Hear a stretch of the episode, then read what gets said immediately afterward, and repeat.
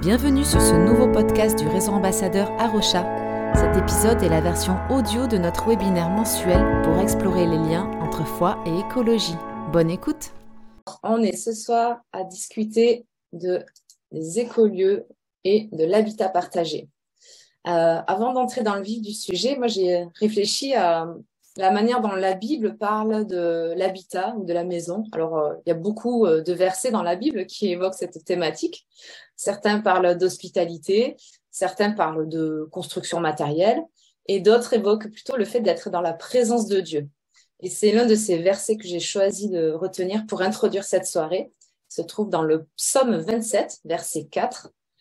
J'ai présenté à l'Éternel un seul souhait, mais qui me tient vraiment à cœur, je voudrais habiter dans la maison de l'Éternel tous les jours de ma vie afin d'admirer l'Éternel dans sa beauté et de chercher à le connaître dans sa demeure.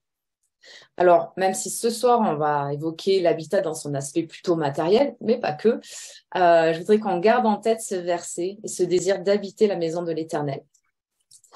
Euh, pour commencer, je vous partage mon écran, un éco 2 ou habitat partagé ou éco-village, ou éco-hameau, ou éco-habitat, ou habitat participatif. Enfin voilà, vous avez compris, il y a plein de noms euh, possibles pour euh, ces types d'habitats alternatifs. Donc, j'ai voulu en fait faire le comparatif entre un habitat classique, on va dire euh, bon globalement maison, appartement et tout ce qui ressemble, qui sont des espaces et des équipements qui ont des espaces et des équipements propres à chaque cellule familiale, et après, à côté de ça, on a tout ce qui est habitat alternatif. Donc, les écolieux, l'habitat partagé, mais aussi euh, l'habitat mobile, euh, les vannes aménagées, les caravanes.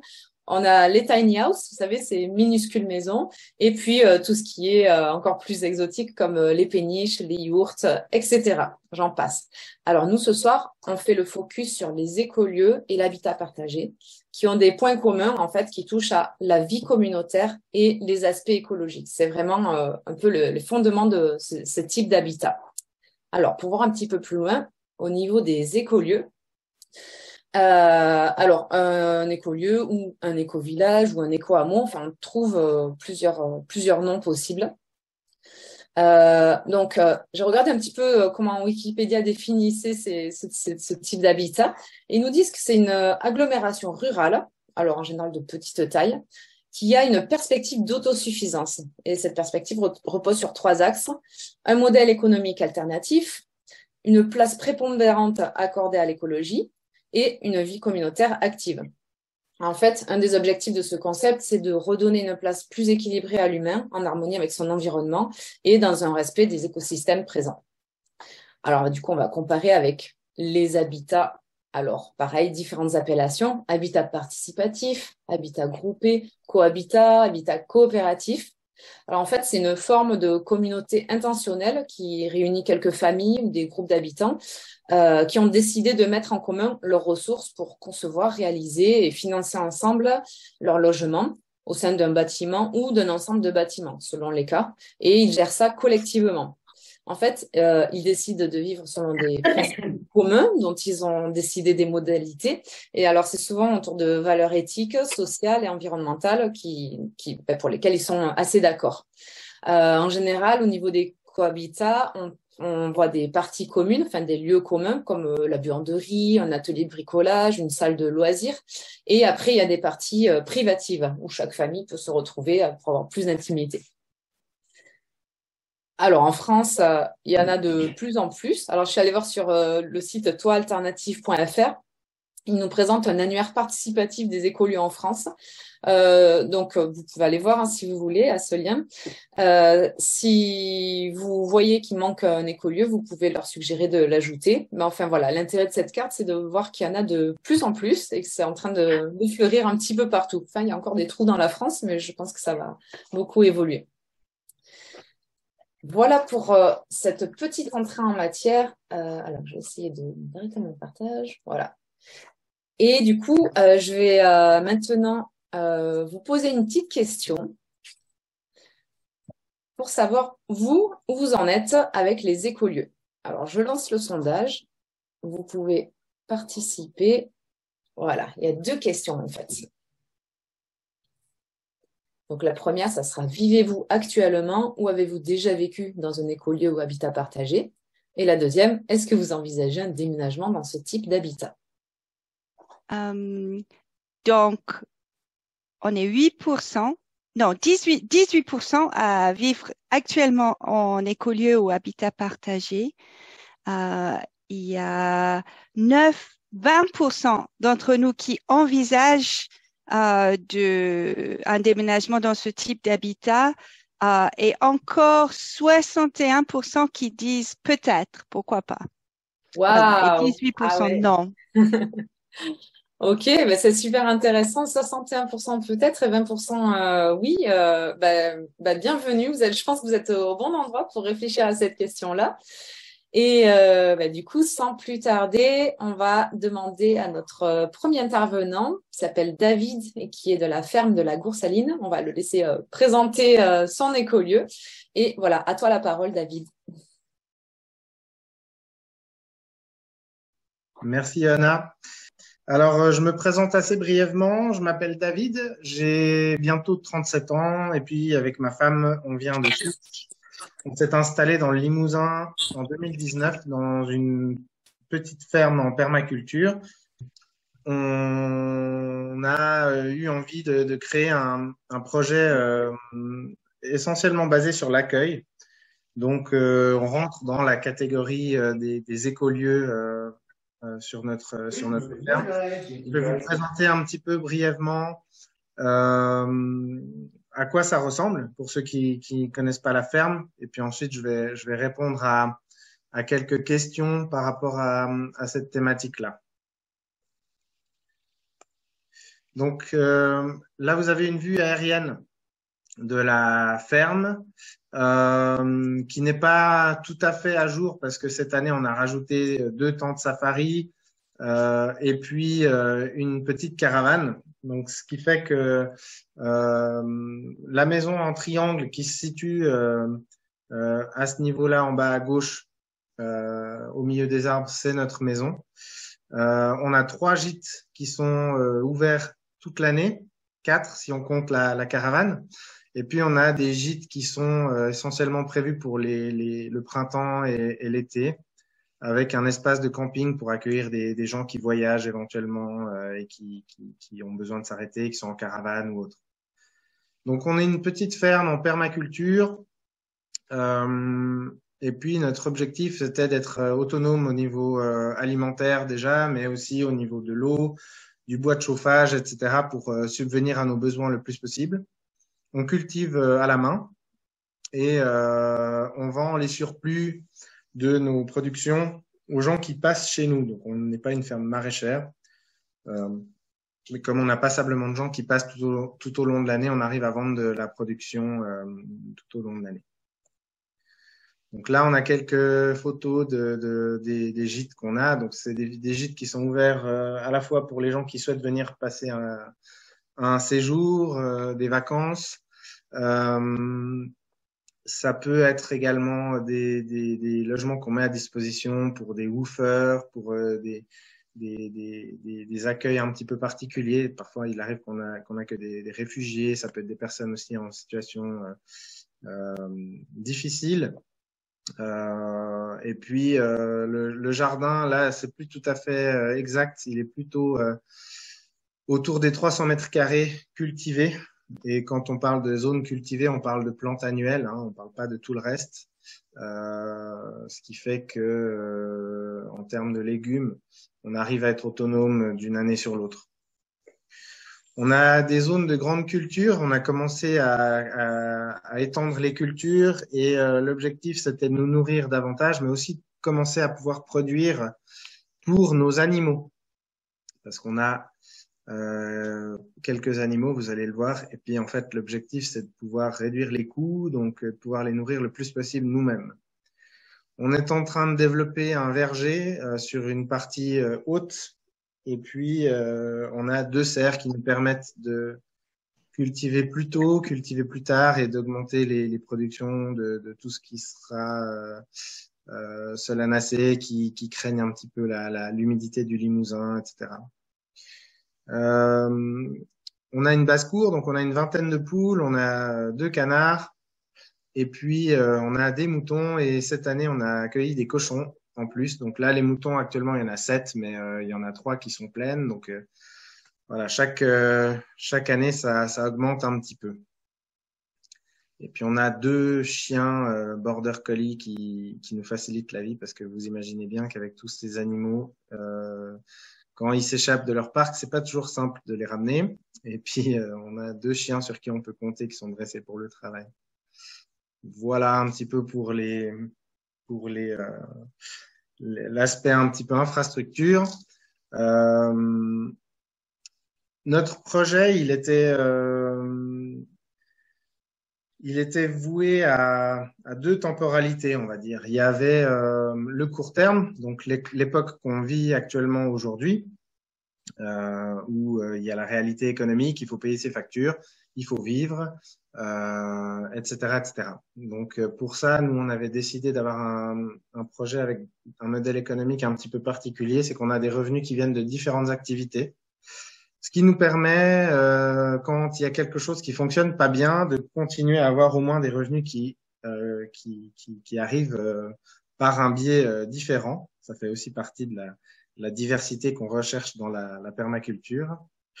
Et puis un, un deuxième euh, aspect au projet, c'est que ben on est quand même assez sensible à ce que nous avertit la, la communauté scientifique.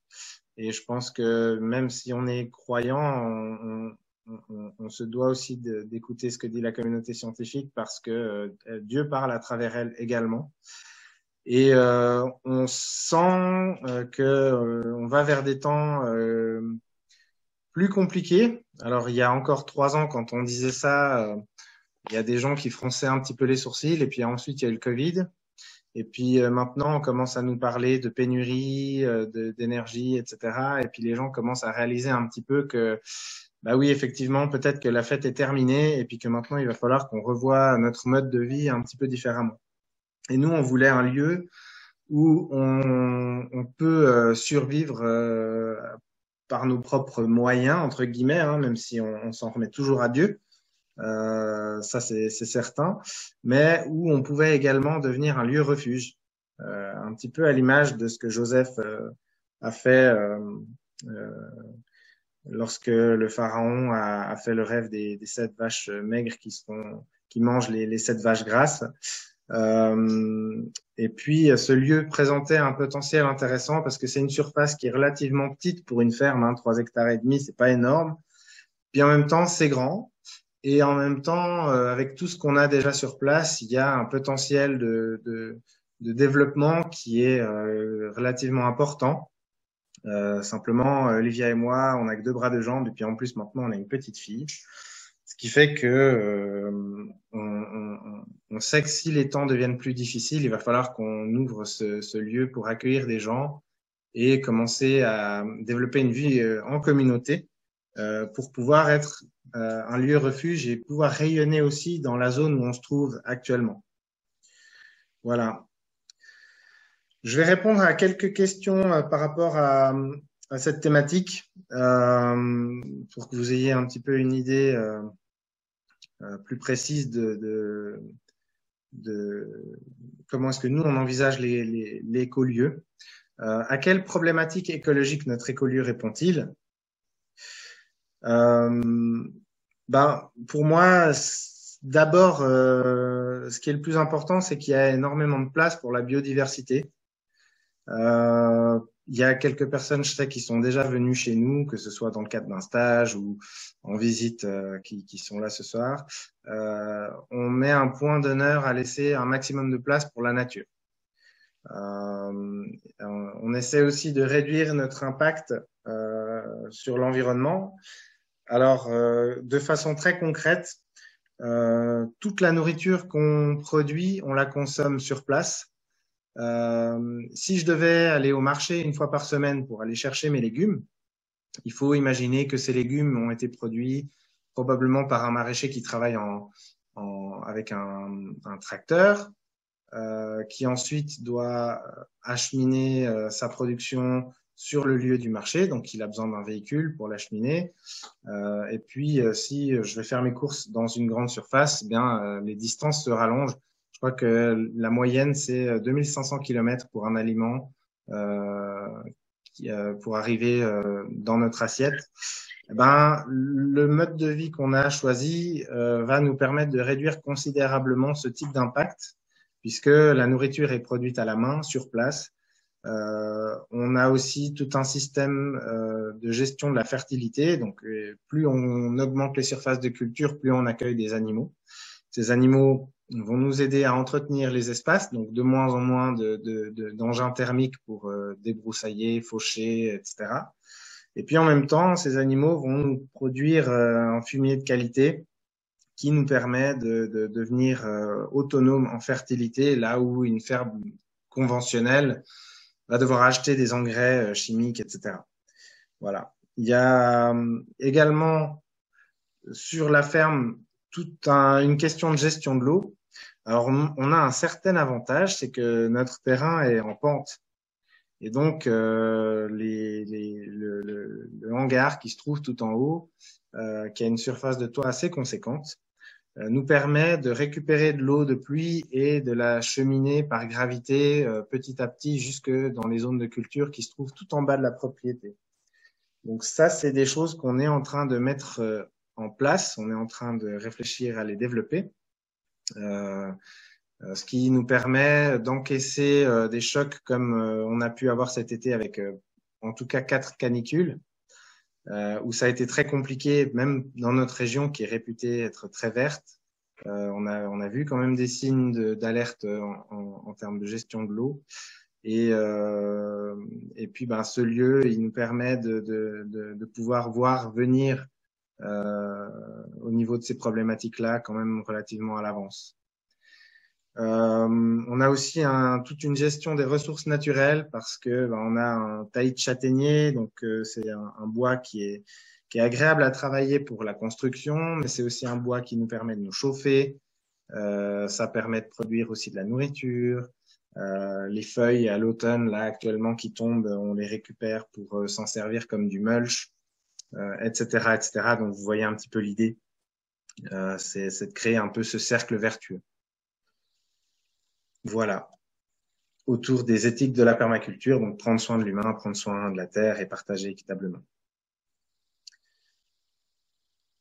Quels sont les atouts de notre écolieu? Euh, Avant toute chose, pour moi, les atouts de ce lieu, c'est que c'est un lieu paisible et qui euh, nous permet de nous reconnecter avec la création et avec Dieu. Et ça, c'est très important parce que comme la plupart des gens qu'on accueille ne sont pas croyants, ils sont pas chrétiens, euh, 90% du temps, les gens ils nous disent euh, il y a vraiment quelque chose de plus chez vous, c'est c'est calme, on a vraiment pu se reposer, etc. Et puis ça touche beaucoup les gens. Et puis ça, pour moi, c'est pas euh, de notre fait. C'est vraiment Dieu qui est là et qui agit à travers sa création. Souvent, on, on prie euh, au, au, début de la journée, puis on, on, demande à Dieu de nous réserver des surprises. Et puis, euh, tout à coup, on voit un vol de grue qui passe ou une salamandre euh, au moment où on sort pour aller fermer les poules, etc. Et puis, en fait, on a eu l'impression de redevenir des enfants. Euh, et puis, j'aime bien cette parole de Christ qui, qui dit soyez comme des enfants. Et puis, un enfant, ça s'émerveille, ça, ça rêve, ça, ça, ça, ça, ça vit avec euh, la nature qui l'entoure. Et puis, euh, ben, ce lieu, il a vraiment cette particularité-là. Et euh, c'est vraiment quelque chose qu'on aimerait continuer à cultiver et à, et à partager. Voilà. C'est aussi un lieu d'apprentissage perpétuel pour nous, mais aussi pour les gens qui y vivent. On apprend à découvrir plein plein de choses. Et puis, euh, moi, j'aime bien partager euh, mes observations quand j'entends ah tiens une chouette hulotte ou euh, ou des choses comme ça ben j'aime beaucoup partager ça. Puis c'est un peu maladif et puis du coup les gens sont curieux ils posent des questions ils apprennent des, des choses et puis ça les stimule. Et euh, et puis je pense que c'est c'est quelque chose de très très important et surtout à l'ère de, de l'ultra connecté on a besoin de se réémerveiller un petit peu de ces choses là c'est un lieu nourricier Donc évidemment, on a largement de quoi se nourrir en fruits, en légumes. On a également en protéines animales, on, aura des œufs, on aura de la viande, que ce soit des, de la viande de canard, de poule, de brebis, de, cochon. Donc c'est assez intéressant. Euh, et puis on a aussi toute une panoplie de plantes médicinales, etc., de plantes vivaces qui, nous permettent de nous nourrir aussi. Euh, c'est un lieu de partage et de rencontre.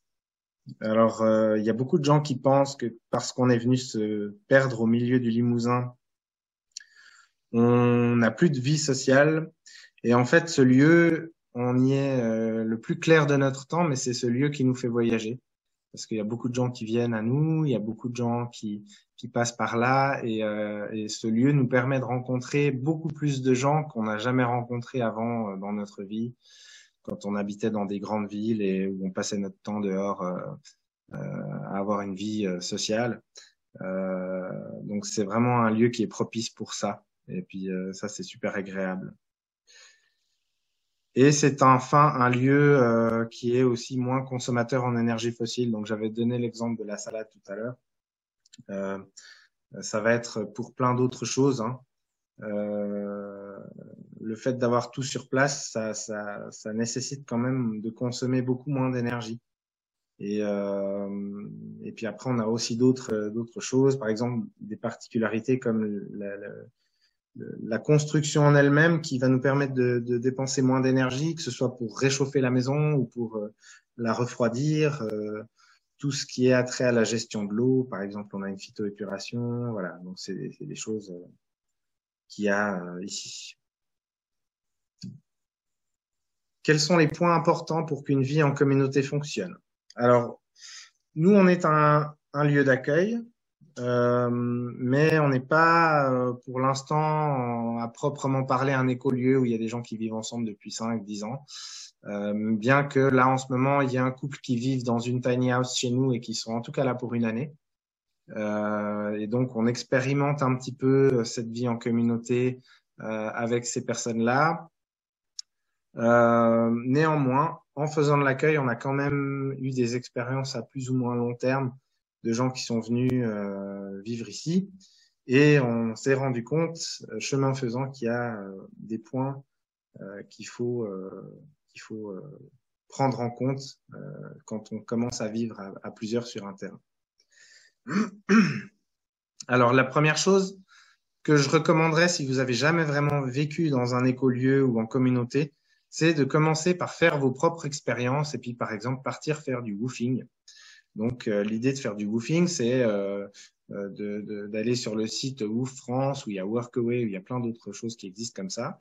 Vous allez voir des, écolieux, des fermes qui, demandent accueillir des gens, et puis ils vous proposent le gîte et le couvert, et en échange, vous vivez une expérience où ils vous transmettent leurs connaissances euh, au niveau de, de des cultures, etc.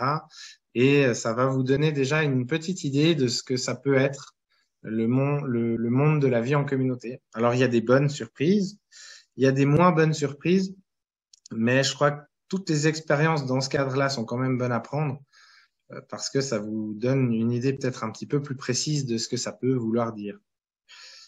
Euh, nous, en tout cas, ce qu'on essaie de faire de plus en plus euh, au fur et à mesure que l'on accueille des gens, c'est de poser un cadre. Et souvent, euh, poser un cadre par écrit, ça évite d'avoir des, mésententes euh, avec euh, quelqu'un qui aurait interprété quelque chose d'une certaine façon et nous qui aurions compris la chose d'une autre. Et ça peut être des choses qui nous aident à, à prévenir des conflits. Une des autres euh, choses qui, pour moi, paraît très importante, c'est avoir des visions et des objectifs communs. Et c'est là où, pour moi, en tant que chrétien, il y a vraiment quelque chose d'intéressant à, à, jouer. D'ailleurs, les, les écolieux chez les chrétiens, ça a toujours existé, hein, les monastères, les abbayes et autres. Et ça, ça, ça a quand même historiquement toujours assez bien fonctionné. Euh, parce que je pense qu'il y a vraiment quelque chose d'unificateur avec avec euh, avec Christ euh, et euh, qui nous permet de regarder un petit peu dans la même direction plutôt que euh, avec son ego ou avec ses propres envies personnelles. Donc, je pense que ça, c'est des choses qui doivent être définies et, et discutées en, en, amont. Ça peut prendre énormément de temps, mais je pense que c'est pas du temps de perdu. Euh, ensuite, il y a savoir communiquer et respecter ses propres besoins. Ça paraît évident, mais, euh, mais c'est important de le faire. Ses forces, ses faiblesses, ses attentes, et puis ses limites. Si on est quelqu'un euh, qui aimons vivre en communauté, mais que deux jours par semaine, on a besoin d'être dans sa bulle, bah, c'est des choses qu'il faut apprendre à, à, à, à, communiquer pour qu'il n'y ait pas de malentendus, que les gens n'aient pas l'impression qu'on se retire, euh, qu'ils comprennent que voilà, on a besoin de notre espace, etc., etc. Parfois, ça doit être répété parce qu'on explique les choses à une certaine personne, elle va le comprendre d'une manière, puis au fur et à mesure, on se rend compte qu'elle n'a pas forcément intégré euh, notre besoin. Donc ça mérite d'y revenir et puis euh, d'insister un petit peu, euh, parfois pour se faire entendre également. Et puis un, un autre conseil qu'on qu aime bien, parce que c'est aussi un principe de permaculture, c'est commencer petit. Donc euh, ne pas vouloir euh, se mettre dans un écolieu à 40 alors qu'on n'a jamais eu l'expérience de, de, vivre ensemble auparavant. Ça me paraît un petit peu évident, mais je, je pour euh, l'avoir vu aussi, il y, a, il y, a, parfois des gens qui sont un petit peu aventuriers, qui veulent se lancer dans ce genre d'aventure, et puis on en a aussi vu qui malheureusement euh, n'aboutissent pas parce que ben, trop ambitieux et trop euh, trop challengeant. Et puis ensuite, nous, il y a un truc qu'on affectionne beaucoup, c'est le chacun chez soi. Donc ne pas vivre tous sous le même toit, avoir chacun au moins un petit appartement, un petit studio ou une petite cabane pour avoir son petit euh, son petit jardin secret, son son, son, son chez soi et puis son intimité. Euh, ça me paraît euh, hyper important, même si on peut après euh, partager des repas ensemble, faire des activités ensemble, etc. Voilà un petit peu ce que je peux dire par rapport à cette question-là. J'espère qu'il me reste encore du temps. Euh, quelles sont les déceptions, difficultés que nous avons rencontrées? Donc, on va parler de notre expérience personnelle. on est, on, est dans un endroit où il y a le foncier n'est pas cher, il y a du verre, il y a du bois, il y a de l'eau. Donc, il y a beaucoup de gens qui viennent euh, dans une optique de s'installer ici euh, avec des fois ce fantasme du retour au vert et puis euh, sans prendre en compte les contraintes qui sont liées à cette vie. Donc vivre en autonomie, c'est très chouette. On ne regrette absolument pas et on, vous, ne peut que recommander ce, mode de vie pour un million de raisons. Mais il faut prendre en considération le fait que c'est aussi beaucoup de travail, euh, c'est beaucoup de responsabilités, c'est beaucoup d'imprévus. Euh, donc c'est pas toujours un, fleuve tranquille où on peut être oisif et, euh, rêvasser. Il y, a, constamment des choses auxquelles il faut euh, faire attention, en particulier quand on commence à avoir des animaux, etc., etc. Un, autre euh, défi qu'on peut avoir, un autre problème qu'on qu peut être amené à rencontrer quand on fait de l'accueil, c'est d'être sursollicité et donc, ça nécessite d'apprendre à mettre des limites. Ça nécessite aussi d'apprendre à lâcher prise.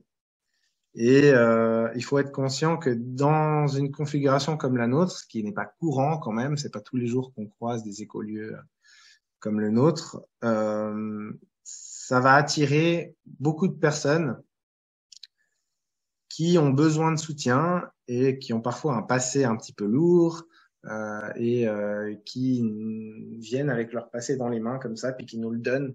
Et puis tout à coup, pouf, on se retrouve à porter une charge très très lourde. Alors on a de la chance parce que on peut aussi prier pour ces gens, puis on peut aussi euh, remettre ça à Dieu.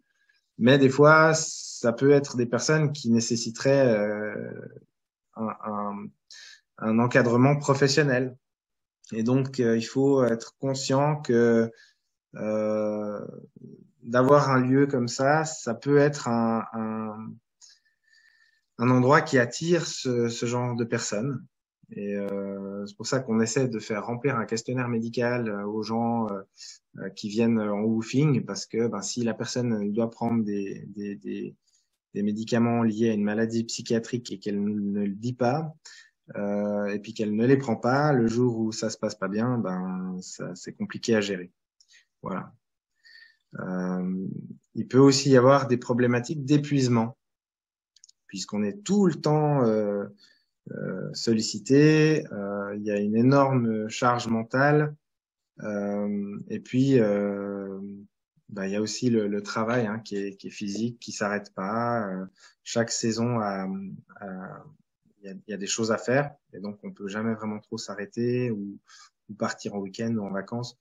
Ça, c'est aussi des choses qu'il faut prendre en considération. Nous, on, a fait ce choix-là et on est très content de l'avoir fait. Mais des fois, c'est quand même bien de pouvoir euh, déconnecter un petit peu. Voilà euh, pour, euh, pour la présentation de la ferme. Pour ceux que ça intéresse, il y a un site internet. Et puis, je vous laisserai aller voir. Et puis, si jamais vous avez des questions, vous pouvez nous contacter. Merci beaucoup, David. Euh, ben, je propose qu'on passe tout de suite à un deuxième David. Celui-ci est directeur du Centre des Courmettes dans l'arrière-pays niçois. Euh, à toi la parole, David. Merci, Johanna. Bonsoir à tous. Euh, alors, je vous propose, euh, pour commencer, quelques photos du lieu pour vous, pour vous donner une idée de, des courmettes. Alors, euh, pour ceux qui n'auraient pas encore euh, entendu parler des courmettes, donc c'est le centre le plus, c'est un centre d'Arocha France, euh, situé dans les Alpes-Maritimes à Tourette-sur-Loup, donc vraiment tout au, tout au bout du quart sud-est de la France. Et c'est un domaine de 600 hectares avec une variété de forêts, de pelouses, prairies, pâtures, de falaises débouillies, de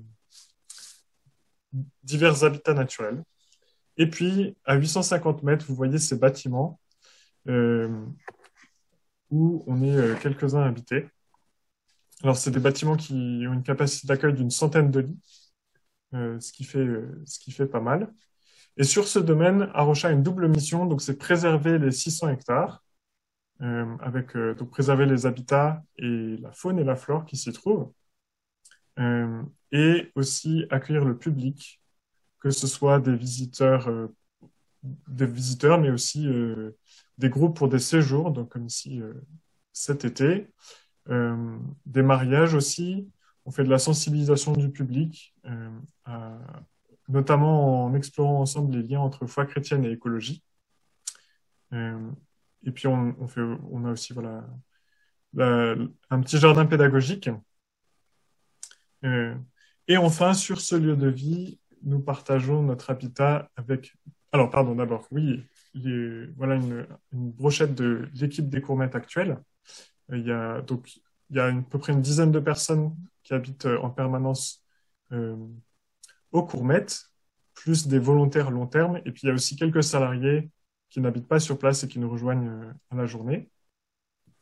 Et puis il y a bien sûr nos, nos voisins non humains.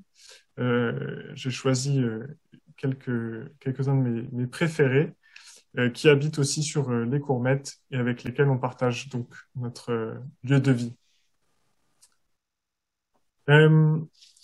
Alors, je, donc je m'appelle David, j'ai 30 ans et je suis arrivé aux Courmettes en 2015, d'abord en service civique, et puis après j'ai été embauché par Jean-François et c'est vrai que les courmettes, il y a une particularité par rapport à d'autres euh, écolieux ou d'autres euh, habitats partagés, c'est que si on y habite, euh, alors si on est un, un être humain et qu'on y habite, c'est parce qu'on s'engage pour la mission d'Arocha, soit en tant que salarié, soit en tant que volontaire, à long terme. Donc ça, ça colore aussi nettement les choses comme on va le voir. les courmettes, c'est aussi devenu quelque chose de, un lieu très particulier pour moi puisque c'est là que j'ai rencontré Aline, euh, mon épouse. Euh, et on s'est, on s'est rencontrés ici, puis on s'est mariés euh, un an après. et puis en 2018, on a quitté les Courmettes pour aller passer un an et quelques au Canada, à Vancouver, pour étudier la théologie, ce qui nous a aussi permis de poser les choses, de réfléchir aux aspects justement de vie partagée, de soins de la création, dans une perspective évangélique.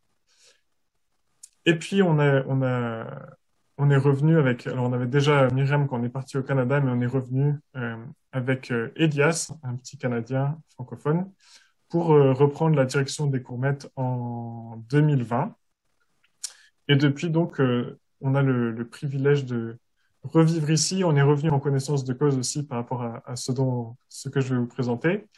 et avec cette cette mission de voilà d'essayer de donner une certaine direction à, ce qu'on vit ici, euh, en étant aussi au service les uns des autres et puis de la mission d'Arocha.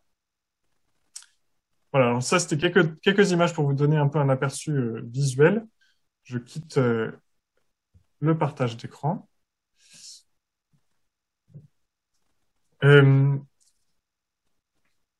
alors ce que j'aimerais dire, c'est que ce qui est intéressant avec mon expérience au Courmet, c'est que le, le... Bah, ce que j'ai envie de dire, en fait, tout simplement, c'est qu'on n'est vraiment pas encore exemplaire au niveau écologique. Et oui, il y a plein de choses qu'on fait. Euh, par exemple, euh, comme euh, énormément de monde, on a, enfin comme beaucoup de monde aujourd'hui, ce qui n'a rien d'exceptionnel aujourd'hui, on a un, petit jardin potager. Le nôtre est vraiment sans, sans commune mesure avec celui de la Goursaline. Euh, aussi par rapport au nombre de personnes qu'on est. Euh, mais on se rend compte de la difficulté que c'est et, tout le travail dont David parlait qu'il faut mettre pour euh, produire des légumes. on a aussi un poulailler. On partage pas mal de repas ensemble. Qu'est-ce que je peux dire d'autre? On partage des équipements, on partage quelques machines à laver, on partage des connexions Internet. Et tout ça, c'est voilà, on fait, on avance, on essaie de faire euh, ce qu'on peut ensemble.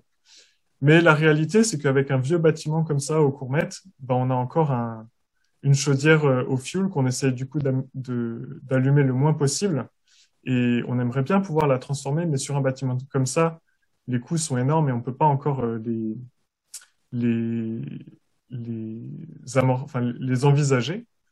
Euh, alors, Judith tu nous partages, enfin, tu nous as dit qu'on partage les voitures. Euh, on aimerait bien que ce soit le cas, mais ça, c'est un autre point, c'est que euh, petit à petit, tous les permanents de l'équipe sont, sont, équipés de voitures personnelles aussi, parce que ben, l'isolement fait que euh, il y avait une certaine difficulté. Alors oui, on, on, optimise les trajets. Par exemple, pour les repas communautaires, on ne fait les courses alimentaires qu'une fois par semaine. Euh, et on essaie de rentabiliser, bien sûr, les trajets, mais ça représente quand même une empreinte écologique euh, non négligeable. Donc, voilà. Je dirais le, l'atout des courmettes et le privilège qu'on a, c'est cette biodiversité qu'on a la chance de, pouvoir préserver, de pouvoir apprendre à connaître, euh, qu'on a aussi le, plaisir de partager avec tous ceux qui viennent en séjour euh, pour nous voir. Et puis, bien sûr, en fait, tout ça, c'est lié à la mission d'Arocha, à notre travail, la réalité de, ben, ce que ça demande d'avoir un lieu comme ça qui met l'accent sur l'accueil, sur euh, on a une dizaine de séjours chaque été d'une semaine, euh, on accueille, euh, on a pu accueillir pas mal d'entre vous. il y a le travail avec les mariages, il y a le travail avec les personnes qu'on accueille en bénévolat, en volontariat et à l'année, les voilà. Mais finalement, on se pose beaucoup de questions et on s'est, on s'est un peu toujours posé des questions au court sur quel est le, comment en fait on prend en compte là où en sont les uns et les autres. Euh, on a eu plein d'expériences très intéressantes avec euh, des certains euh, de l'équipe qui qui sont arrivés avec une expérience, enfin par exemple notre cuisinier pendant sept ans qui s'appelait Dominique il est arrivé et son métier avant, ça avait été saucier euh, dans des restaurants. Alors c'est sûr, pour lui, c'était pas évident de s'adapter à une cuisine quasiment végétarienne. Et puis ça a été tout un chemin, mais finalement, on voit aussi que un des intérêts des courmettes, c'est de pouvoir prendre les gens là où ils sont sans être euh, trop extrême et d'avancer euh, ensemble.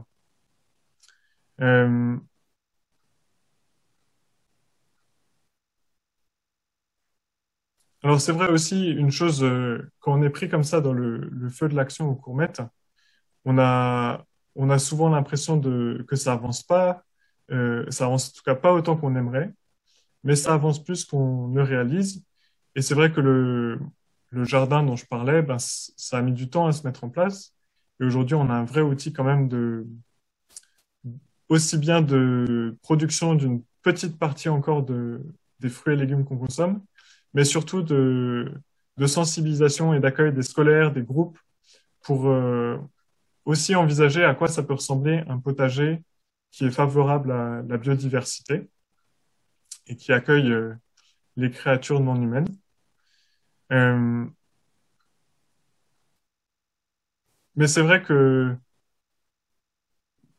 mon, mon sentiment, c'est que finalement, il peut y avoir beaucoup de romantisme sur euh, ce genre de, de lieux, et notamment sur des lieux comme, comme les Courmettes, où ben, quand on vient pour une semaine, on peut avoir euh, l'impression que... Enfin, on, vit un peu le, le, le meilleur des Courmettes, j'ai envie de dire. Mais finalement, ben, il y a plein de choses derrière les, réalités économiques euh, qui nous touchent tous, les enjeux aussi de lié au fait que c'est notre, c'est d'abord notre lieu de travail et c'est d'abord un engagement professionnel pour nous.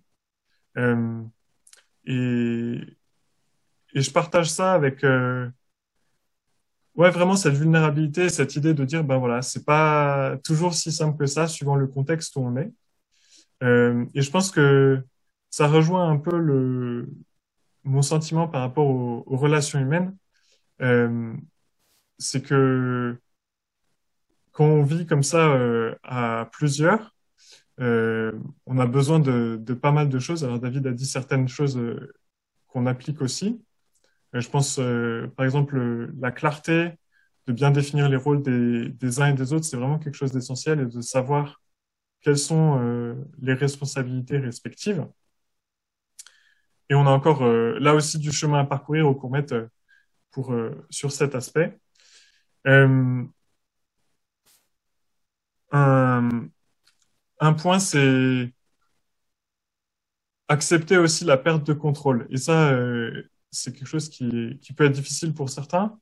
Euh, on a d'ailleurs, avec mon épouse, pendant notre première période de courmette, on avait, pas mal de difficultés avec ça et à, accepter aussi le cadre.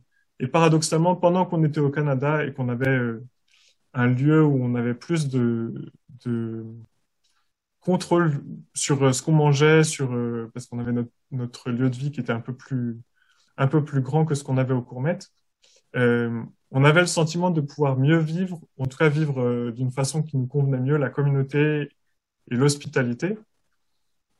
Et finalement, en retournant en Courmet, je me dis que voilà, il y a aussi cet aspect qui, qui peut être très romantisé, roman, je, je, me trompe toujours avec ce mot, romanticisé.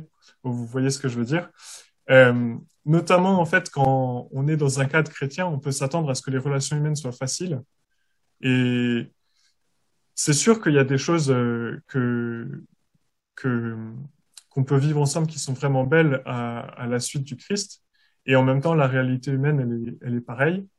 Et ben, ça demande d'apprendre euh, le pardon, d'avoir une discipline de d'aller voir les personnes qui nous ont blessés, de parler seul à seul, euh, de de ouais d'être d'accepter euh, cette, euh, soumission mutuelle euh, avec tout ce que ça représente comme sacrifice, comme don de soi. Mais il y a des choses aussi qu'on peut qu'on peut cultiver, comme la reconnaissance, la reconnaissance les uns envers les autres. Quelque chose qu'on a essayé de travailler au courmet et de s'encourager davantage les uns les autres ce qui nous a aussi euh, beaucoup aidé et ce qui nous aide beaucoup. Euh, mais on, ouais, on est toujours face à cette, euh, ces difficultés de, de, des attentes des uns et des autres qui sont différentes, des parcours de vie qui qui sont pas les mêmes. Les gens n'arrivent pas du même endroit, ils ont pas les mêmes, on n'a pas les mêmes attentes, et puis certaines attentes sont déçues et il faut apprendre à vivre avec ça. Euh, mais je reste convaincu que c'est pas parce que les relations humaines sont difficiles qu'elles n'en valent pas la peine. Euh, et dans ce contexte de, vie partagée au Courmet, ben, on a aussi beaucoup de joie à, à, accueillir, à, ouais, à échanger avec euh, ceux qui viennent ici.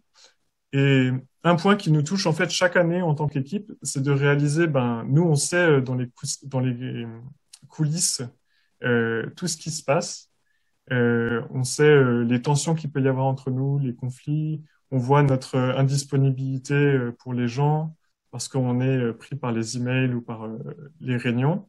Et puis on, on, a des témoignages malgré nous. Dieu travaille et fait vivre de très belles choses aux gens ici.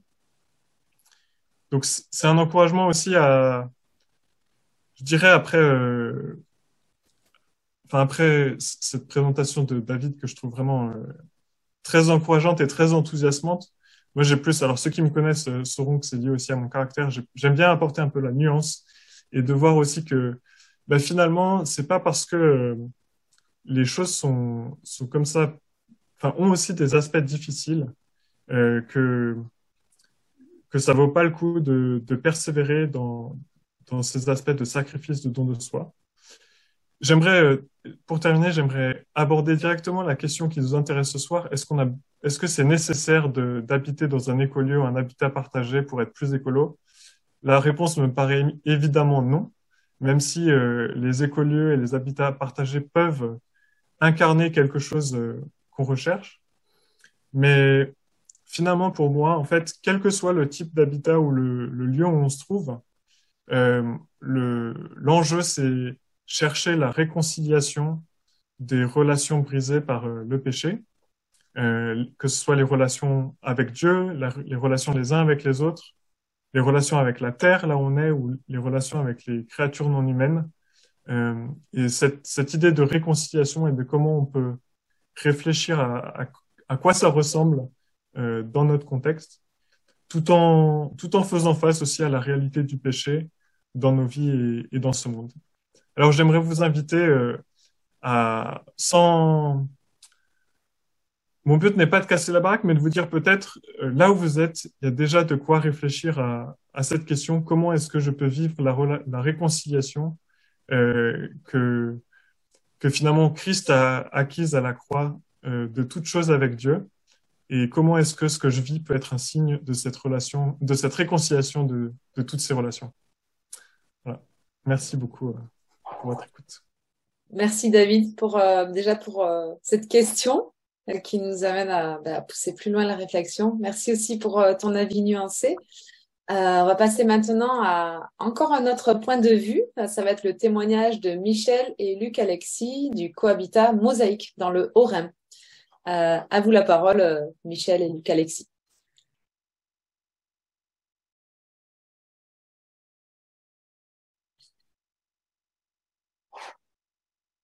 Merci, euh, merci Johanna. Bonsoir à, à, chacune, à chacun. Je crois que c'est pas partagé.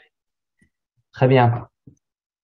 Alors, euh, je prends la parole, Luc Alexis Le Told, pour quelques quelques éléments de, de présentation de notre euh, habitat participatif. On l'appelle euh, cohabitat, c'est un petit peu plus plus court, et mosaïque, c'est son petit euh, c'est son petit nom. et je parlerai ensuite de quelques aspects concernant les atouts écologiques et sociaux avant de passer la la parole à, Michel à côté de moi pour euh, pour répondre à, à, certaines autres questions. Vous verrez que le, le troisième lieu qu'on vous propose est très différent, mais somme toute complémentaire à ce qui se à ce qui s'est vu euh, et, et, et, intéressant. Alors oui, peut-être juste avant de passer où nous, où nous sommes, je, je, reste quand même sur cette photo. Alors, nous, cet habitat participatif, euh, se consiste de deux, de deux bâtiments que vous voyez là sur la, sur la photo. Sur la droite, la grande maison euh, est la maison où nous avons trois, donc nous sommes à trois foyers, trois familles. Euh, cette maison comporte trois appartements individuels, séparés euh, les uns les autres. Et le bâtiment que vous voyez sur la, sur la gauche, le bâtiment blanc, est un bâtiment euh, annexe dans lequel nous avons une partie des surfaces communes. Voilà, vous voyez un peu le, lieu que c'est. Nous sommes en Alsace, dans le, coin des trois frontières. Voilà, vous imaginez où la France, l'Allemagne et la Suisse se, retrouvent. On est, on n'est pas loin de, Bâle. Bâle en Suisse, c'est la localité, la, grande localité la plus proche. Sinon, c'est Mulhouse côté France. Nous sommes dans un, en plein centre d'un petit village qui s'appelle Agenthal-le-Haut, donc milieu euh, euh, rural. Donc, cet habitat participatif, il a été créé, on a démarré en 2011, donc avec trois foyers, donc ça fait plus de plus de dix ans maintenant que nous vivons dans ce dans ce lieu. Donc, avec environ 400 mètres carrés habitables dans la maison principale, devant laquelle quelques cohabitants étaient pris en photo là sur la sur la gauche. Et ensuite, nous avons en plus de, de cela environ, enfin plus de 100 mètres carrés en commun et notamment dans le bâtiment euh, annexe. Les petites photos que vous voyez en bas à droite, euh, c'est chaque année à Pâques, on, photographie l'ensemble des, euh, des, des, des, habitants et voilà, ça permet de voir l'évolution des uns et des autres. Dans les espaces communs, donc dans la maison, dans la grande maison, alors ça a déjà été évoqué avant, la, voilà le partage de, de machines à laver, de, de, de buanderie. Euh, la cave, la cave outillée aussi, on a des espaces privatifs dedans, mais sinon l'outillage est mis en commun. Hein. Vous connaissez tous que le temps de voilà de fonctionnement en moyen d'une perceuse par année, c'est je sais plus combien de bon, allez de deux minutes, voilà. Euh, en avoir une pour trois, bon, vous voyez la, chose. Et dans le bâtiment annexe, donc la partie principale est une salle commune dans, de 70 mètres carrés, un studio chambre d'amis et un garage à vélo. On n'avait qu'un seul garage fermé pour trois voitures, pour euh, une par famille. Euh, voilà, on savait pas trop laquelle mettre là-dedans. On n'est pas très voiture d'ailleurs, donc voilà, il y avait plus de vélos euh, dont il fallait se prendre prendre soin. La salle commune et le studio chambre d'amis sont sont sont réservables, peuvent être privatisés, hein, donc c'est à disposition de de chaque famille. C'est aussi ouvert vers vers l'extérieur. Mais euh, voilà, on peut aussi, si on en a besoin, évidemment, le, la chambre d'amis, la réserver, euh, la réserver en ligne. L'extérieur est, euh, est aussi en, en, commun. Donc, nous sommes à, à trois, trois foyers sur la surface moyenne dans la région d'une d'une maison individuelle, 7 arts. Hein, voilà, c'est à peu près la, la moyenne dans la région. Donc, voilà, quand on dit qu'on a besoin, comme français moyen, de trois planètes, hein, voilà, donc trois fois d'un peu trop. Bon, ben voilà, on voit que sur un, la surface moyenne d'un habitat normal, ben voilà, on peut être, euh, on, peut euh, s'approprier ce facteur, euh, ce facteur 3. Et voilà quelques vues de, de l'extérieur ou, de, ou, du, ou du village. Je vais prendre la photo de gauche maintenant pour faire, pour embrayer sur les aspects des, des atouts écologiques et, et, sociaux, en parlant d'abord alors du coup des aspects sociaux. La photo de gauche a été prise en plein confinement. Euh, alors, alors, alors peut-être euh, j'ai oublié de présenter. Alors ça, c'était le lieu au niveau des aspects de, vie ensemble, de vie communautaire. J'ai toujours euh, plaisir à parler un peu de, de curseur hein, dans, dans, ces différents vécus qu'on peut mettre à différents endroits. Nous vivons alors ensemble finalement peu ou moins que d'autres d'autres endroits. Hein. On, prend on a un repas commun par par mois ensemble un temps de prière, une réunion de, de, de travail et euh, des, des, réunions de travaux de, de temps en temps ensemble. Mais, mais voilà, on a tous nos, euh, nos, euh, nos activités professionnelles et travail associatif ou en église qui nous prennent du, du temps. Donc voilà, là c'était un de ces repas communautaires, enfin une, une, fois par mois, en plein confinement. Alors on jouait le jeu, hein, chaque famille était était séparée, mais voilà. Et je crois que c'était un, aspect intéressant de, voilà du, euh, social. Hein. C'est voilà, c'est plus que juste des super voisins. Hein. Voilà, il y a des choses qui peuvent être vécues entre nous. Euh, on croise les gens euh, voilà au, gré des, des, journées. Évidemment, nous sommes à trois. La plupart des habitats participatifs ont plutôt en moyenne, je sais pas, peut-être 8, 12, 10, 12, enfin voilà, ont plus de, de, de, foyers. Donc, du coup, il y a plus d'aspects euh, intergénérationnels, euh, par exemple. Et euh, ces aspects-là ont été ont été documentés hein, de différentes façons, mais c'est sûr pendant la pandémie de, de montrer que que les aspects d'être d'être en commun, d'être plus proches les uns des autres, des aspects de résilience, etc., pouvaient être pouvaient être vécus et, et apporter quelque chose. Donc voilà les, les aspects un, peu un, peu sociaux. Et par rapport aux aspects d'écologie, alors voilà, j'ai juste mis ce, ce document qui est peut-être parlant. Vous avez le vous avez le lien. Donc alors après bon, bah, c'est des chiffres hein, et, vous le verrez, il y a différentes façons de voir ça, mais on, on, voit là que les aspects de euh, donc qu'un habitant d'habitat participatif, euh, voilà, euh, consommera moins, émettra moins, etc. qu'un Français moyen. Je suis d'accord avec la, réponse que David donnait, le David Nussbaumer juste avant, qui n'a pas besoin de vivre dans un habitat participatif pour être plus écolo, puisque les aspects d'alimentation, de, sobriété, on peut les vivre autrement. Mais néanmoins, il y a ça. Alors après, suivant les, les, euh, les endroits, là vous avez différents, euh, différents endroits. On voit que chacun se, est, un petit peu à un endroit euh, autre.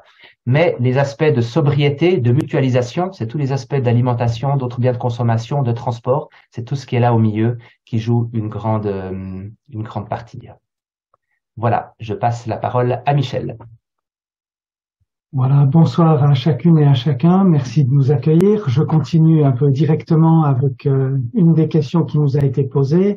En quoi l'habitat participatif est une réponse à la surconsommation? Alors chez nous, dans notre manière propre de vivre euh, l'habitat participatif, il me semble que c'est avant tout par la mutualisation euh, dans l'usage de certains objets que nous contribuons à moins consommer. Ça se traduit chez nous par le prêt de nos voitures.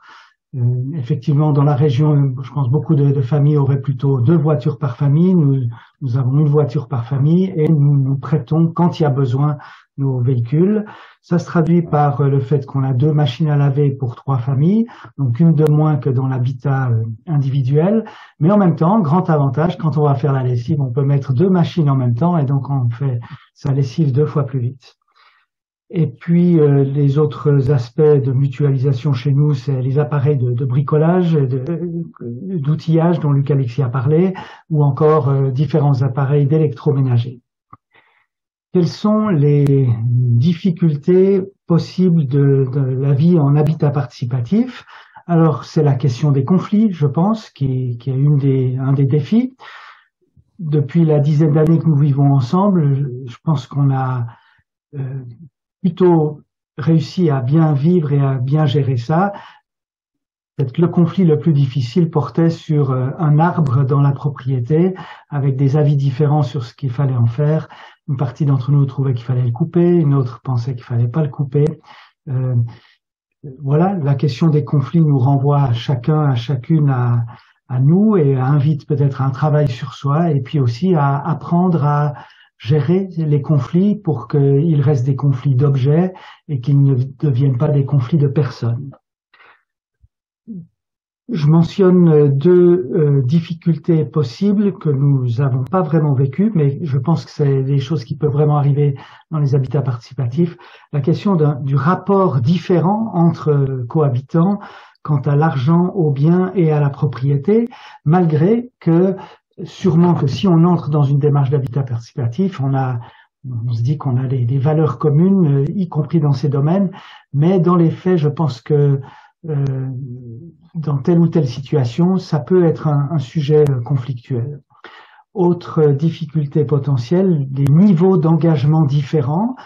Alors, euh, je pense que on a parlé du besoin de mettre de la clarté euh, quand on vit ensemble comme ça. Nous avons une charte et donc tout ça est une grande aide. Mais malgré tout, malgré qu'on s'engage, par exemple dans notre cas dans une charte, il peut arriver, il pourrait arriver que euh, les niveaux d'engagement dans le cohabitat, l'habitat participatif varient ou varient au fil du temps et je peux imaginer que ça soit un sujet de tension.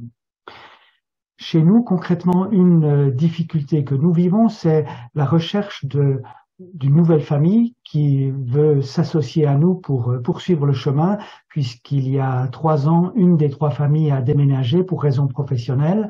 Depuis le logement en question est occupé de manière provisoire, un provisoire qui dure, mais nous constatons cette difficulté de trouver une famille qui nous rejoigne euh, pour différentes raisons dans ce vécu commun. Je termine avec euh, une dernière question. Quel ancrage dans la foi chrétienne pour un habitat participatif? Alors, euh, chez nous, nous étions trois familles chrétiennes euh, dès le début, et donc ça s'est donné comme ça, pour le dire ainsi. Nous trouvons que ça fait sens et que le fait d'être chrétien, ça nous donne un socle commun tout à fait bienvenu. Mais dès le début, nous avons dit que nous étions ouverts par principe à l'idée qu'une famille non chrétienne nous rejoigne et vive avec nous, que si, si ça se donnait, parce que nous pensons qu'autour de notre charte et des valeurs qu'elle porte, il est possible de vivre ensemble dans, dans ce lieu, euh, même si, dans le cadre de, nos recherches aussi pour euh, une troisième famille, euh, notre souhait premier serait que ça soit une famille chrétienne. Et puis, je dis quelques mots plus théoriques sur euh, l'ancrage dans la foi chrétienne pour euh, cette forme d'habitat. D'abord, je trouve qu'il est important de se dire que la manière d'habiter, en fait, concerne l'éthique chrétienne. Et je pense que c'est un sujet vraiment très négligé de réfléchir à la question de la manière d'habiter du point de vue de l'éthique chrétienne. Et puis, euh, je vois aussi que, la, que, le fait de, de, vivre ainsi en habitat partagé, participatif, c'est une manière de relativiser le veau d'or de la propriété privée et de la mentalité qui y est associée.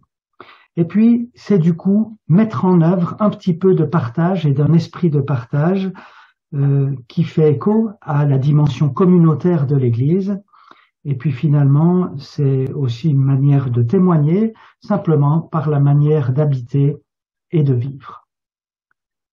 Voilà, Johanna.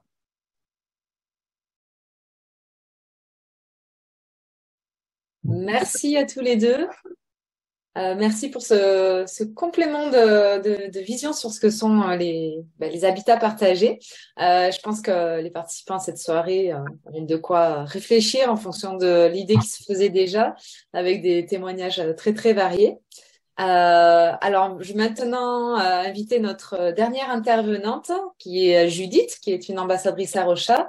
Elle va nous donner ses conseils pour choisir son écolieu, d'après sa propre expérience.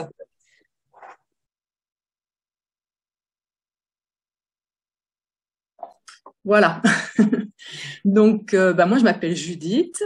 Euh, donc, il y a, juste pour me présenter, il y a à peu près trois ans, euh, j'ai quitté donc mon lieu de travail, mon lieu d'habitation, pour justement aller un peu à la découverte des écolieux. Donc, un des écolieux que j'ai découvert à ce moment-là, au tout début, bah, c'était le domaine des courmettes, dans lequel j'ai été plusieurs fois euh, travailler bénévolement. D'ailleurs, je conseille à tout le monde d'aller y faire un tour euh, euh l'été pour pour aller s'enrichir de, cette expérience d'aller dans, ce lieu sublime. Et puis par la suite, alors moi j'avais vraiment le projet de me réinstaller quelque part et puis de, de démarrer un écolieu.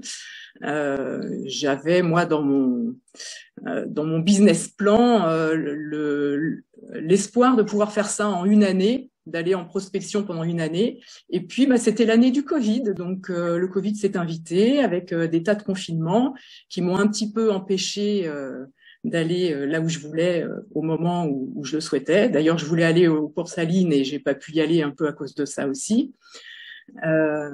et et donc, pendant ce confinement-là, euh, j'ai découvert aussi un autre lieu très intéressant euh, qui est l'Arche de Saint-Antoine.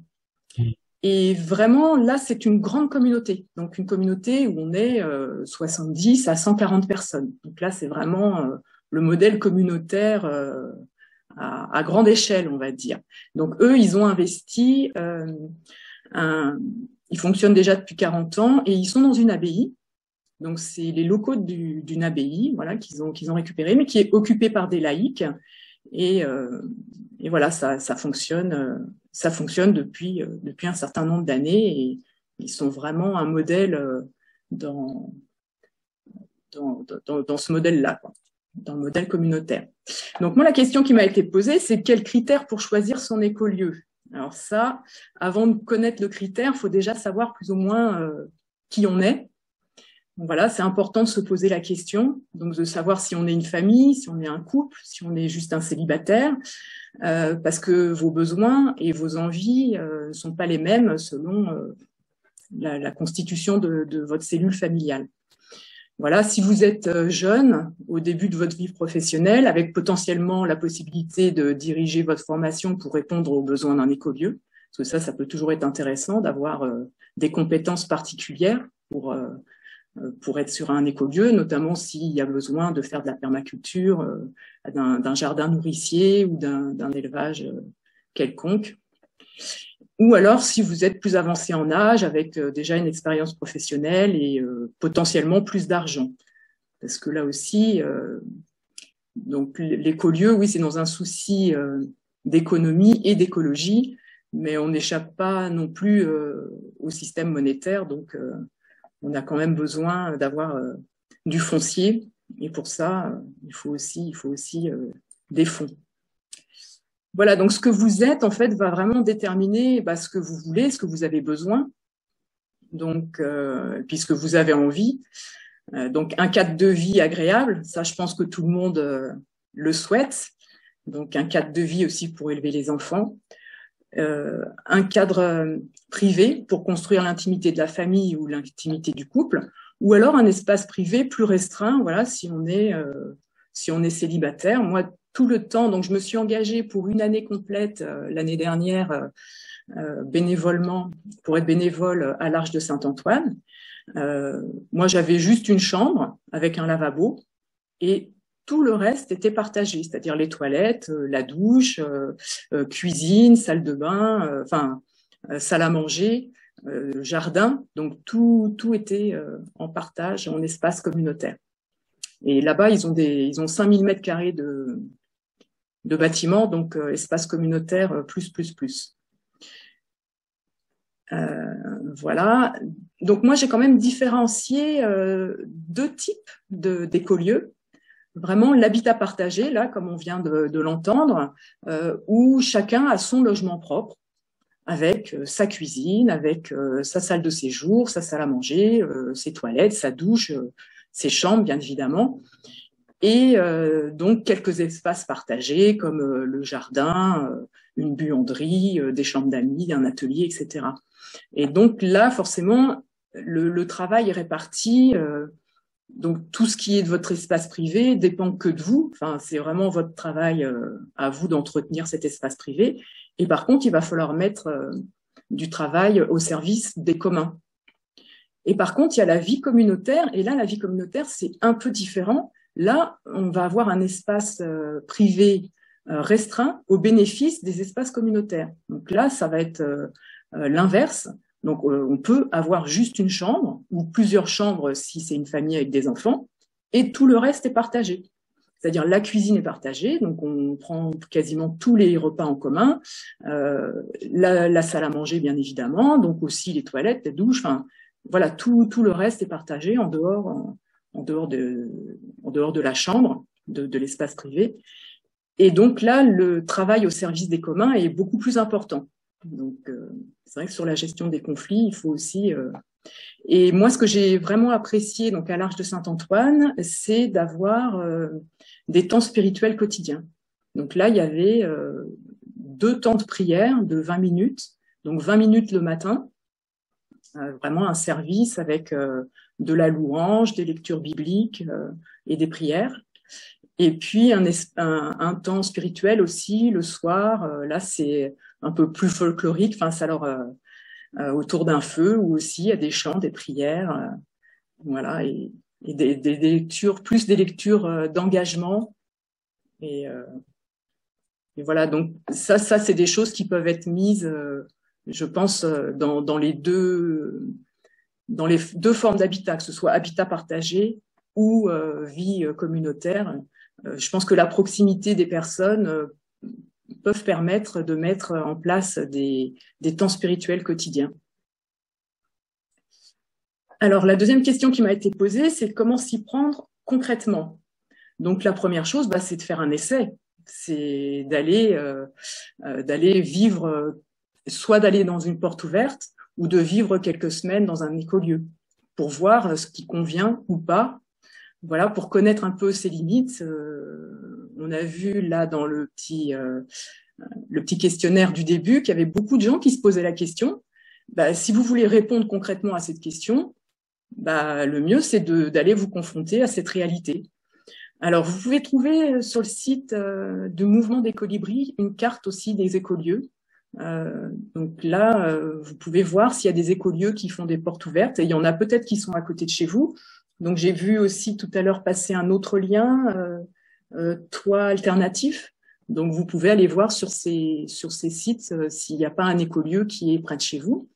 Et sinon, moi, c'est vrai que je peux vraiment vous conseiller, euh, si vous voulez vraiment vous immerger euh, totalement dans, un milieu communautaire, c'est d'aller passer une semaine ou deux à, l'Arche, de faire un stage communautaire. Donc ça, c'est très simple. Il suffit d'aller s'inscrire sur leur site internet, de remplir la fiche d'inscription pour, demander si, à quel moment ils peuvent vous accueillir en stage communautaire. Euh, voilà. Et après, une troisième question qui m'a été posée, c'est quels sont les points importants pour que la vie communautaire fonctionne? Alors là, il faut vraiment bah, de l'humilité, de l'écoute bienveillante, de la patience et de la confiance. Donc vraiment l'humilité. Euh, moi, j'ai vraiment découvert. Euh, donc à l'Arche, c'est plutôt de sensibilité catholique. Euh, mais il y a aussi d'autres confessions de foi qui, passent par là. Il y a des personnes qui sont bouddhistes, il y a des personnes qui sont, euh, musulmanes. Euh, voilà, même si le lieu est chrétien, ça n'empêche pas qu'il y a d'autres personnes euh, qui, sont là aussi. Euh, donc moi, je trouve que c'est bien d'être ancré dans ses croyances. Hein. Moi, mes croyances, bah, pendant l'année que j'ai passé là-bas, j'ai tout remis en question. Hein. Je dis, je vais je vais vraiment tout mettre à plat pour voir. Et finalement, euh, Dieu est revenu me chercher euh, dans, mes convictions profondes euh, et dans mon attachement au Christ. Mais, j'ai écouté d'une oreille attentive aussi ce que, les autres, ce que les autres vivaient à travers leur foi. Voilà, donc oui, c'est bien d'être ancré dans, dans, des croyances et d'avoir des convictions, mais il faut pas que ça vous éloigne de l'amour du prochain parce que sinon vous passez vraiment à côté de, de l'essentiel. Quoi. Euh, c'est vrai que dans le monde protestant, euh, euh, j'ai remarqué un des problèmes, euh, c'est qu'il y a une certaine forme d'intolérance et euh, voilà, ça, ça, des fois ça, ça, peut poser un petit peu des problèmes si on est trop, si on veut trop imposer notre notre mode de pensée. Ça, peut être source de conflit. Donc il faut avoir aussi de la patience, voilà, de la bienveillance, toujours vouloir le meilleur pour les autres, sans forcément s'oublier soi-même, hein, sans, mettre nos propres besoins de, côté, mais euh, toujours avoir euh, une écoute bienveillante euh, les uns envers les autres. Et puis la confiance aussi, donc la confiance au Saint-Esprit, surtout avec les rapports les uns avec les autres, moi, j'aime bien l'histoire euh, de, Pierre quand Jésus, euh, euh, après la résurrection, quand Jésus vient retrouver tout un petit groupe de, disciples au bord, de l'eau, et, là, Jésus va dire à Pierre la façon dont il allait vivre et la façon dont il allait mourir. Et Pierre, à un moment, se tourne vers les autres disciples en demandant à Jésus, et eux, qu'est-ce qui va leur arriver? Bah, Jésus, il a dit, t'occupe pas de savoir ce qui va arriver aux autres, toi, suis-moi. Donc c'est un petit peu ça. Euh, voilà, notre marche avec Dieu, elle est quand même euh, relativement personnelle. Donc voilà, c'est vraiment euh, moi, toi, suis-moi, et puis faire confiance au Saint-Esprit pour aller chercher son voisin qui aurait pas forcément les mêmes les mêmes convictions ou les mêmes la même approche de, de la foi que, que nous. Voilà. Merci Judith. Alors justement, on avait une question pour toi concernant l'Arche de Saint-Antoine. Est-ce que ces gens vivent en permanence ou est-ce une soixantaine de gens qui vont et qui viennent? Non, alors il y a des personnes qui vivent là-bas en permanence, une bonne quarantaine de personnes qui sont résidents. Euh, donc là, ça, fait les, pionniers, ça fait une quarantaine d'années qu'ils sont sur place. Euh, et donc, c'est vraiment une vie communautaire. Alors, les familles ont des appartements. Euh, en général, le petit déjeuner et le repas du soir, ils le prennent ensemble chez eux. Et le repas du midi, est quasiment systématiquement en commun. Donc on mange, il y a toute une équipe de, de, cuisiniers qui vont faire la cuisine pour tout le monde. Donc les gens n'ont pas de cuisine en fait dans leur appartement parce que la cuisine est faite en commun. D'ailleurs, la journée commence par l'épluche. On est tous ensemble dans la cuisine et on épluche les légumes euh, qui viennent du jardin. et on passe euh, à peu près 40 minutes à éplucher les légumes pour le repas du midi et pour le repas du soir. Et après, les cuisiniers vont, vont faire, vont préparer pour, euh, pour qu'à midi, on ait juste à mettre les pieds sous la table et, et à manger. Ok. Euh, on avait une autre question qui concernait plutôt euh, Michel et Luc Alexis. Ils ont répondu, mais bon, on va quand même la reprendre. Dans ces habitats groupés, qui est propriétaire, locataire? Donc, euh, vous parliez de certains lieux sont sous forme de copropriété, coopérative, SCI, parfois avec des locataires, parfois comme propriétaires. Et donc, au Cohabitat Mosaïque, vous êtes en SCI afin de ne pas avoir de propriété individuelle. Donc, en gros, si je comprends bien la réponse, c'est ça dépend des lieux, c'est ça? Ça dépend des lieux. Euh, si vous allez sur les cartes mentionnées des, euh, des colibris, hein, des oasis colibris ou même celle de l'habitat participatif qui était tout en haut du, euh, du chat là, d'habitat participatif France, vous pouvez même filtrer par forme juridique.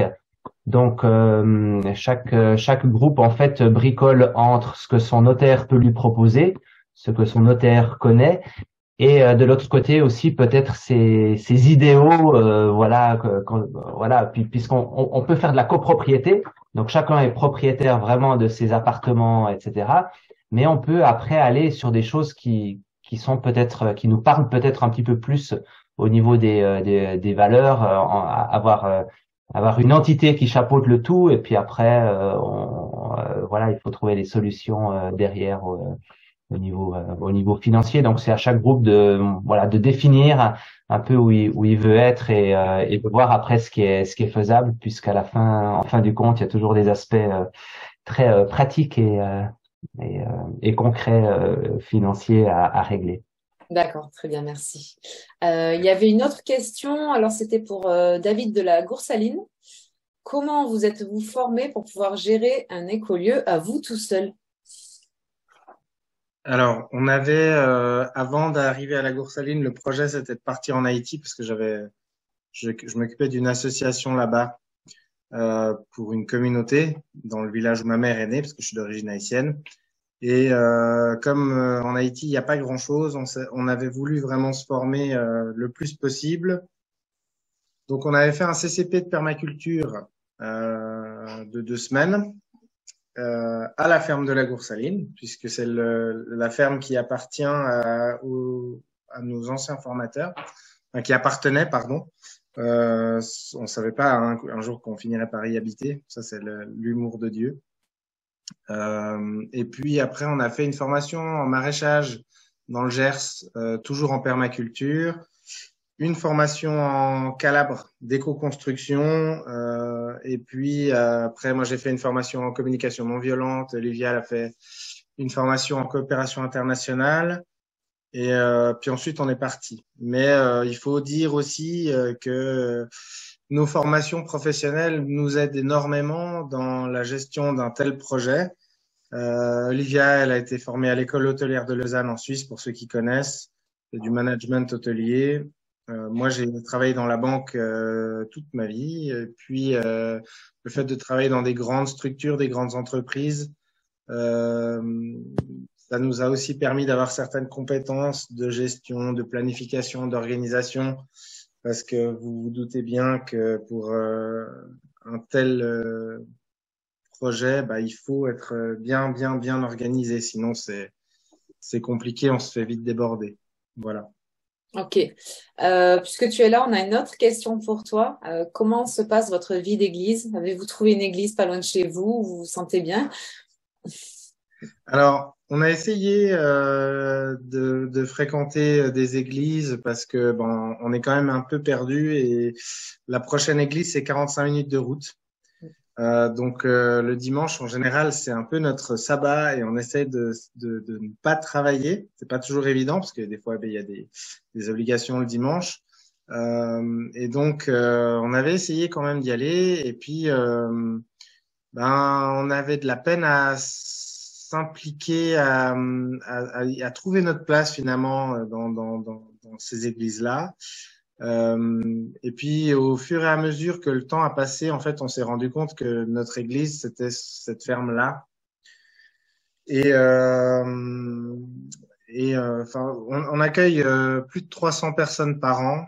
Euh, et les 90% des gens qui passent sont pas des chrétiens. Et on a toujours des chrétiens qui passent, euh, avec qui on, peut échanger, on peut prier, etc. Euh, mais on avait vraiment à cœur de vivre l'Église un petit peu différemment. Euh, euh et donc, on, on, essaie vraiment de partager notre foi euh, avec les gens qui viennent. Euh, et on a vécu des belles choses avec des gens qui sont passés par chez nous, qui sont repassés, qui sont repassés, qui sont repassés, et puis qui finalement se mettent à cheminer petit à petit. Euh, ça nous manque un petit peu quand même le fait de ne pas avoir une communauté chrétienne permanente, on va dire. Euh, mais en même temps, on, on vit, euh, on vit vraiment euh, notre foi ici. On, on, on, a aussi beaucoup grandi euh, dans notre relation avec Dieu depuis qu'on est là. Et puis en, en, en couple, on, prend toujours un temps euh, chaque matin pour euh, pour lire la Bible, pour prier, et puis et puis être aussi à l'écoute, quoi. Voilà un petit peu comment on vit ça, mais on n'a pas de, d'église à proprement parler. Après, on a une église de cœur euh, en Suisse euh, avec qui on est beaucoup en lien, euh, qui prie pour nous, qu'on rend visite quand on rentre en Suisse, etc. Mais on n'a pas sur place vraiment d'église. En attendant, David de la Coursaline a parlé du fait qu'ils ont aussi d'autres activités pour tenir le coup financièrement pour le moment. Pourrait-il préciser ce point?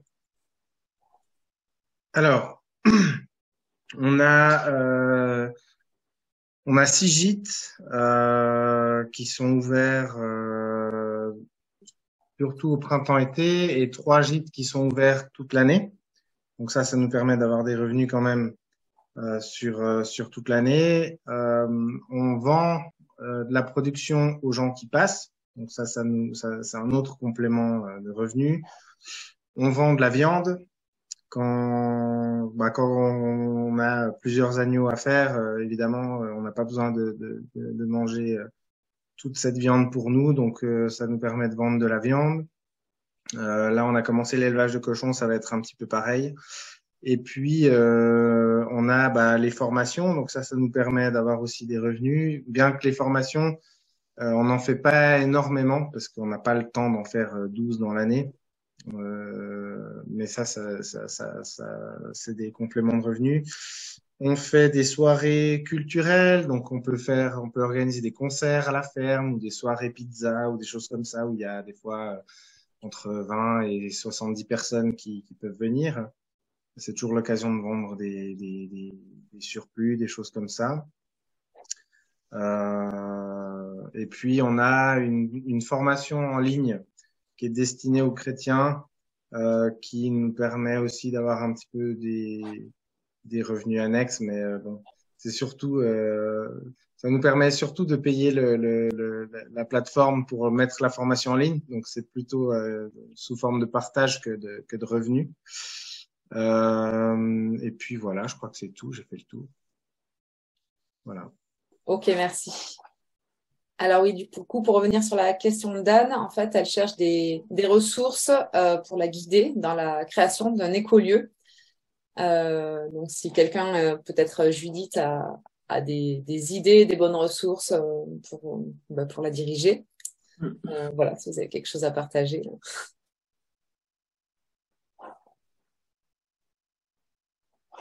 Personnellement, j'irais sur le site des colibris. Je crois que ça s'appelle la fabrique des oasis. Enfin, il y a quelque chose comme ça où euh, euh sur lequel il y a, énormément de, ressources. C'est assez énorme. Je peux regarder les liens et les mettre dans le chat. Ok, ouais, super, super, super, merci. Euh, eh bien, euh, on arrive à la fin de cette soirée. on est un peu débordé sur le temps habituel. Euh, je vais quand même euh, faire quelques annonces avant que l'on se quitte. Donc, des nouvelles du réseau. Donc, le prochain webinaire aura lieu le jeudi 15 décembre à 20h. On parlera de la question du vêtement, vêtement en lien avec la création. Donc, en fait, on parlera mode. donc, si vous souhaitez vous inscrire, voilà, vous avez le lien que Rachel a laissé dans le chat. Ensuite, alors réservé aux ambassadeurs, euh, jeudi prochain, jeudi 24, on a un Zoom sur la sensibilisation aux soins de la création dans les événements chrétiens. Donc là, pareil, euh, si c'est pas déjà fait, vous pouvez vous inscrire. On passe la soirée ensemble. Et euh, je le redis, si vous euh, n'êtes pas ambassadeur, mais que vous êtes intéressé pour le devenir, contactez-moi pour qu'on en discute. Euh, ensuite, sur notre site internet, sur la page agenda, on référence en gros tous les événements qu'on a. Donc, il y a les événements en ligne et les événements en région. Et euh, là-dedans, vous trouverez euh, pas mal de choses intéressantes. En particulier, à la fin du mois de novembre, il y a pas mal d'événements sur Paris. Donc, euh, si vous êtes dans la région parisienne, allez jeter un œil à l'agenda, puisque Arocha sera présent au centre évangélique. Il y a aussi une réunion, une réunion pour les Parisiens pour discuter de la perspective de lancer un groupe local. Ça, ça sera le samedi 26 novembre au soir. et plein d'autres choses. Donc voilà, je vous invite à faire un tour sur l'agenda pour avoir tous les détails. Et euh, pour terminer, euh, vous pouvez tout de suite euh, noter la date pour le prochain séjour de formation au Courmet organisé en lien avec le réseau ambassadeur. Ça sera du 30 juillet au 5 août. Donc là, ça sera vraiment une semaine phare au Courmet. Euh, on va organiser ça avec des partenaires. Donc euh, voilà, on est très très motivés pour que ce soit une super semaine riche en, en réflexion et puis riche en nature, bien sûr. Hein, c'est le cadre des Courmettes. Donc, je vous laisse noter la date du 30 juillet au 5 août. Euh, ah, on a encore une question. Comment connaître les ambassadeurs de son secteur? Alors, sur euh, notre site internet, dans la page Le réseau ambassadeur, si quelqu'un peut la trouver, il y a une carte. Et sur cette carte, euh, les ambassadeurs sont indiqués par répartition géographique, donc par ville, sont indiqués par leur prénom. Alors, vous pouvez pas les contacter directement comme ça. Euh, dites-moi, euh, bah, j'habite euh, là et j'ai vu qu'il y avait, qu'il y a par exemple Thierry qui est pas loin de moi. ok, bah, là je peux vous mettre en contact. Sinon, encore une fois, pour les ambassadeurs, si vous êtes ambassadeur, on utilise un outil qui s'appelle Slack pour pouvoir discuter entre nous. Euh, si vous n'avez pas encore rejoint euh, l'espace euh, de discussion Slack, ben, redites-le moi, je vous renvoie le lien pour le rejoindre et là vous pourrez discuter avec, avec les autres ambassadeurs facilement. Voilà. je vous propose qu'on mette fin à cette soirée, donc officiellement. S'il y en a qui veulent rester encore un petit peu pour discuter avec nous, pour poser des questions euh, plus personnelles, on reste connecté encore euh, un bon quart d'heure. Donc, euh, n'hésitez pas, restez connectés. Ce sera l'occasion aussi de parler de vive voix. Et sinon, pour tous les autres, merci beaucoup pour votre présence ce soir, pour votre participation. Encore merci aux intervenants et à très bientôt.